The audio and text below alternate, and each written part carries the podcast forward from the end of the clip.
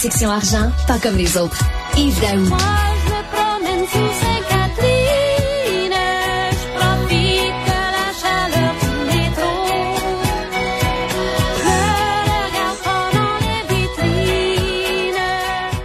Yves, je pense que c'est la toune qui me tape le plus ses nerfs au monde. au monde. C'est les Sam McGarrigle, c'est la complainte de Sainte-Catherine. c'est un excellent choix de chanson. Ouais, mais en fait, Richard, c'est quoi? Est-ce que tu as le goût, comme dans les Sœurs McGarrigle, de plutôt te promener sous Sainte-Catherine ou sur Sainte-Catherine? en fait, la réalité aujourd'hui, Richard, c'est que il y a un rapport qui vient de sortir d'une maison de, de, de spécialisée dans l'évaluation commerciale. Et tiens-toi bien, l'entreprise a fait un compte rendu de la santé financière de 63 artères commerciales au Québec et sur 11 régions administratives. Et évidemment, la Sainte-Catherine souffre, écoute, puis pas à peu près. Le taux de, lo- de, de, de locaux commerciaux vacants a atteint un sommet historique de 18,2% Donc, c'est à peu près 105 magasins ou commerces qui sont fermés sur 578 commerces sur le 11 kilomètres de la rue de Sainte-Catherine. Et pourtant, là, la Sainte-Catherine, c'est la rue, la rue emblématique, tu Ben comprends oui. du commerce de détail depuis des, des, des années à travers le Canada. Mais aujourd'hui, là, mettons que sa flamme est, est moins grande qu'elle était. Et, euh, et donc, là, ce que les gens disent, c'est comme si, présentement, on est en train de tuer le patient qu'on voulait sauver parce que, écoute, ils en ont mis des investissements dans les dernières années, là, pour augmenter la rue Sainte-Catherine, tout ça. Mais écoute, hey, notre photographe hier qui a pris une série de photos de la Sainte-Catherine à l'est et à l'ouest. à l'est, c'est un désastre à partir de Saint-Laurent. Puis dans l'ouest, écoute, les travaux, là, c'est écoute, c'est tu vois des commerçants, des, des, des, des, des gens qui vont faire du commerce, là, qui vont dans les différents magasins, puis là, tu as des pelles mécaniques, tu as des cônes oranges. Et ça, ça va durer là euh, jusqu'à 2030, à tous ces travaux-là. 2030. Donc, euh, écoute, oui, exactement. Donc, écoute, on Mais- est, c'est le centre-ville de, de, de- ou en tout cas, Sainte-Catherine-Ouest va souffrir encore pour un, pour un bon bout de temps. Ben moi, Euh, je vais plus, je vais plus la rue Sainte-Catherine. Écoute, je peux pas te dire la dernière fois que je suis allé la rue Sainte-Catherine. Je m'en souviens plus. Euh, Tu, tu vas pas là, là. Ici, là, évidemment, à côté, parce que je travaille, euh, je travaille euh, à côté, Mm. mais la, la rue, la, rue Sainte-Catherine, euh, dans le centre-ville, oublie ça. Mais Richard, la bonne nouvelle dans tout ça, par rapport à cette étude-là, c'est que ça va pas bien sur la rue Sainte-Catherine, mais globalement à travers le Québec, toutes les 63 artères euh, commerciales euh, qui ont été euh, évaluées par cette société-là, la maison d'évaluation, c'est très, très bon. Écoute, le taux de, certaines artères, c'est très faible. Écoute, moi, je le vois sur l'avenue Mont-Royal, sur Masson, etc., la rue Fleury. Écoute, ils ont des baisses Ben de- oui. de- du taux de vacances. Ça veut dire que le commerce de proximité là semble quand même fonctionner. Écoute, la rue Masson, là, zéro taux de vacances.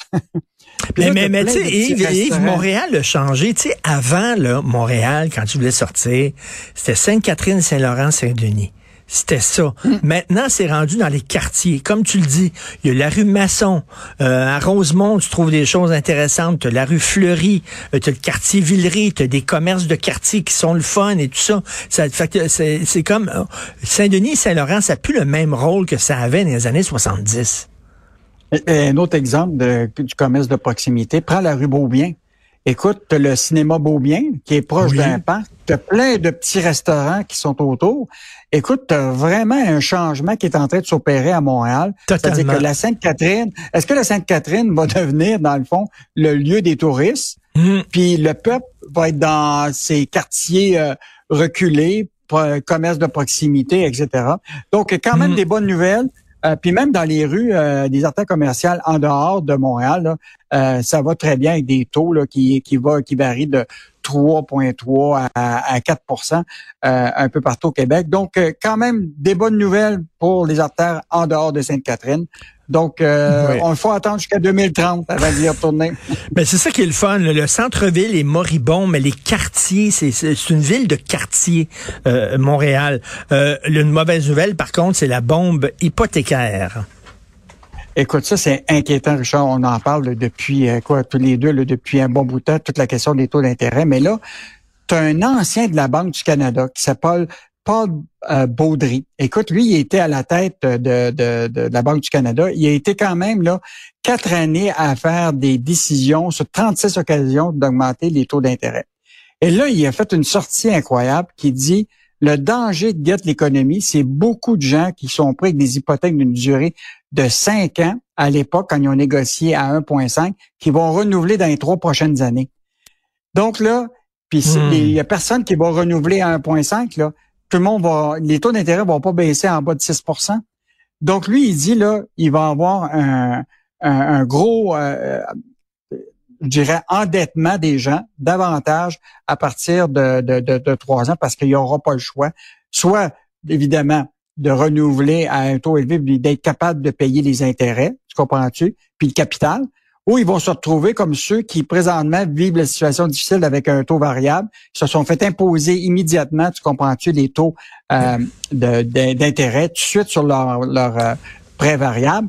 Mais euh, aujourd'hui, là, il y a beaucoup de gens qui ne paient que les, euh, les intérêts, puis ils ne payent pas de capital, puis la période d'amortissement est portée souvent jusqu'à 47 ans. ça fait qu'il y a, il y a quelque chose qui, qui, est vraiment frappant. Et lui, ce qu'il dit, euh, un, puis je pense qu'il faut quand même l'écouter, c'est il dit, c'est sûr qu'avec des taux d'intérêt élevés comme ça, il, il faut absolument que les prix des maisons baissent. Tu peux pas avoir un marché où ce que les taux d'intérêt sont élevés, mais les maisons continuent à augmenter. Parce que là, tu vas avoir un amortissement, comme tu dis, sur 47 ans. Tu sais, là, les gens, là, ils vont tout le temps payer leur maison. Tu sais, euh, ça arrive souvent où tu as un ami ou tu as un cousin qui dit j'ai fini de payer ma maison. J'ai donné mon dernier hypothèque hier. Maintenant, tout ce que j'ai à payer, c'est les taxes chaque année. Plus besoin de payer d'hypothèque. Ça va être de plus en plus rare, ce que tu vas entendre ça. J'ai fini de payer ma maison.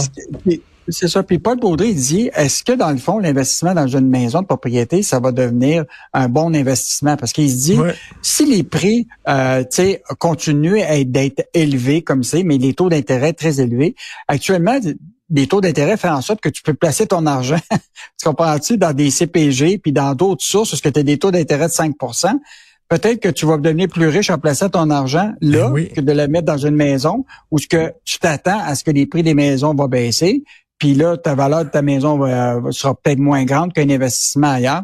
Donc, écoute, mhm. c'est quand même euh, à écouter là ou à, lire ce matin là, ce, ce, mhm. cet ancien euh, de économiste euh, à la Banque du Canada qui dit vraiment là, la bombe hypothécaire là, pourrait exploser dans les 36 prochains mois. Donc, euh, un, message à, à écouter.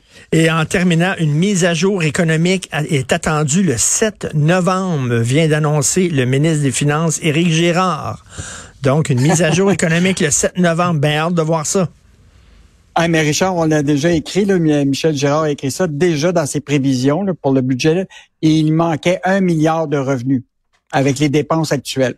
Donc, euh, on a, j'ai bien hâte de voir la mise à jour, euh, qu'est-ce qu'il va faire, parce que les dépenses vont pas, euh, en tout cas, diminuer. Mais là, les revenus, là, tu sais, s'il y a un ralentissement économique, moins de TPS, euh, moins de, de, revenus qui vont venir. Déjà, là, ils prévoient, là, avec la mise à jour, c'est sur le 1 milliard qui va leur manquer, là, il y en a au moins 630 millions de moins qui viennent des sociétés d'État.